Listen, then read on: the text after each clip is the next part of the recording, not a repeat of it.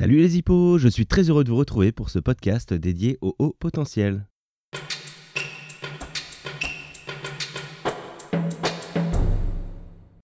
Je m'appelle Anthony Guénon et je suis coach formateur spécialisé dans les profils à haut potentiel.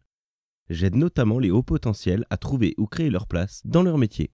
Dans ce sixième épisode, nous allons observer les hippos dans la vie en société. Nous verrons en quoi ils sont des animaux sociables mais pas toujours sociabilisés. Je vous livrerai des clés de compréhension et de communication pour comprendre votre décalage et mieux vivre avec les autres. Alors, je ne vais pas faire ici de la philosophie, mais il me semble qu'il faut parler des relations sociales et de leur rôle. Je vous propose ici de vous demander à quoi vous servent vos relations sociales. Prenons l'exemple de vos amis. Pourquoi entretenez-vous des relations avec eux? Par habitude? Pour leur aide? Pour les aider? Pour apprendre d'eux peut-être? Les hippos cherchent généralement de la stimulation intellectuelle, ça fait partie de leur nourriture. Pour ça, les relations aux autres sont très utiles. Les plus curieux d'entre vous aiment apprendre des autres. C'est généralement pour ça que les hippos entretiennent des relations. Sauf que, pour la plupart des gens, une relation ne se limite pas à ça. Assistance affective, soutien ou simplement prendre des nouvelles font aussi partie des relations humaines et heureusement. Les hippos n'ont généralement pas ces attentes et ne sont donc pas nécessairement prêts à en donner. Ils ne sont pas plus égoïstes que les autres. Si vous leur demandez leur aide, ils seront tout aussi heureux que d'autres de vous aider. Mais ils n'ont pour certains pas ces codes sociaux. Dans la vie de couple, dont nous reparlerons dans un prochain épisode, ça peut aussi causer des incompréhensions. Retenez que les relations des hippos sont orientées vers l'échange de connaissances avant toute chose. Ne vous étonnez donc pas s'ils ne donnent pas de nouvelles ou n'en prennent pas. C'est pas qu'ils vous oublient, mais simplement que leur attention est ailleurs. Un autre décalage souvent constaté à propos des hippos est qu'ils sont perchés sur leur planète ou pas impliqués dans leur conversation. Si vous vous souvenez, dans l'épisode 4, nous avons parlé de la pensée en arborescence. Je vous donnais quelques clés justement pour faciliter ça et les écarts d'attention qu'il pouvait y avoir avec cette caractéristique. Vous savez pourquoi on a du mal à écraser une mouche? C'est parce qu'elle peut voir près de 200 images par seconde, là où un être humain est à à peu près 25. La temporalité n'est simplement pas la même. Pour cette mouche, votre tapette ou votre main, c'est en fonction de l'outil que vous préférez, arrive ralenti sur elle, ce qui lui laisse le temps de s'envoler avant de finir écrasé. Pour les hippos, on peut prendre la même image, avec un cerveau qui tourne plus rapidement, les conversations et stimuli quels qu'ils soient, les lectures, les films, les musiques ou simplement juste les conversations, lui semblent plus lentes qu'elles le sont pour la plupart des gens. D'où cet ennui qui peut apparaître. Ça ne veut pas dire que ce qui est dit n'est pas intéressant, mais simplement son cerveau n'est pas occupé à 100% par les stimuli qui lui parviennent. Il se met donc à penser, ce qu'il fait très bien d'ailleurs. Lorsqu'il fait cela, il se déconnecte partiellement de la communication et son attention semble diluée. Ami Hippo, la vie en société vous ennuie, vous avez le droit de le penser et même de le dire.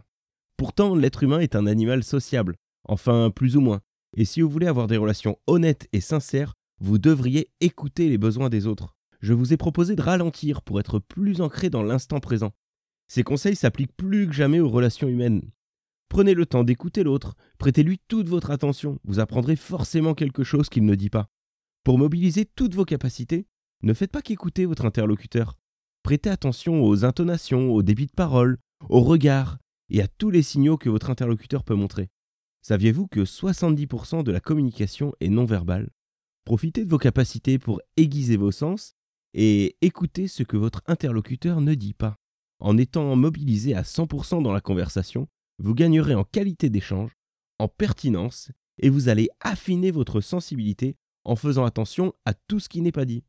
Dans les relations aux autres, Hippo ou non d'ailleurs, l'une des choses les plus importantes est de communiquer sur vos besoins. Si vous ne parvenez pas à ralentir ou vous mobiliser à 100% sur la conversation, expliquez à vos proches votre mode de fonctionnement. Ils comprendront certainement. Si vous savez expliquer votre différence, parlez de votre tempo spécifique, en quoi vous êtes différent. Rappelez-vous que vous n'êtes ni meilleur ni pire que les autres, vous avez simplement un fonctionnement singulier. Expliquer ce fonctionnement à vos proches va vous libérer de vos culpabilités et vos proches seront certainement moins perturbés par votre attitude puisque vous leur donnerez des clés de lecture. Naturellement, nous aspirons tous à nous normaliser, c'est-à-dire essayer d'être ou de faire comme la plupart des gens ou ce que nous pensons être la plupart des gens. Les hippos qui ont découvert plus tardivement leurs différences ont généralement mis en place des stratégies pour se fondre dans la masse, en s'imposant parfois un rythme différent du leur. c'est pas une mauvaise chose dans les relations humaines, et conserver cette adaptabilité vous sera certainement très utile dans la plupart des situations. Essayez maintenant d'aiguiser vos sens en écoutant tout ce qui n'est pas dit dans une conversation. Gardez en tête que si vous voulez avoir des relations de qualité, plus vous mettrez de franchise dans vos relations, plus elles seront de bonne qualité, durables et fiables. Je vous propose un petit défi. La prochaine fois que vous êtes à un dîner en famille ou entre amis, essayez de vous concentrer sur une seule personne. Essayez de prêter attention à son regard, à la manière dont il parle, à ses gestes, à son attitude. Essayez de prêter attention en fait à tout ce qui n'est pas dit. À la fin du repas, demandez-lui l'état d'esprit dans lequel cette personne est. Ça vous permettra de valider ce que vous avez observé et ainsi développer vos sens. Faites-le le plus souvent possible quand vous vous sentez en totale confiance avec les personnes. Ça vous permettra ensuite de décoder plus facilement les relations aux autres et aussi mobiliser tous vos sens et donc être plus présent dans la conversation. Enfin, je vous propose le petit jeu suivant. La prochaine fois que vous êtes dans une conversation, essayez de prêter attention au rythme de la personne, à son tempo. Faites attention à son débit de parole et aussi simplement à ses respirations. Essayez de vous synchroniser sur ses respirations, de respirer en même temps que lui ou elle, et essayez d'avoir un débit de parole qui est le même. Essayez de tenir le plus longtemps possible sur ce tempo-là. Ça vous permettra de vous synchroniser avec la personne. Vous verrez que votre conversation va gagner en qualité. Vous pourrez ensuite vous amuser à progressivement augmenter, revenir peut-être sur votre rythme habituel de débit de parole et de respiration, et vous verrez que la personne d'elle-même va venir vous suivre, va vous accompagner. Ça prouvera que la relation a été établie. Si vous voulez aller plus loin sur ce sujet des hippos en société, je vous propose quelques pistes, quelques questions que vous pourrez vous poser. Posez-vous la question peut-être de euh, votre tempo à vous par rapport à la personne avec qui vous échangez. Est-ce que votre tempo est réellement différent ou pas?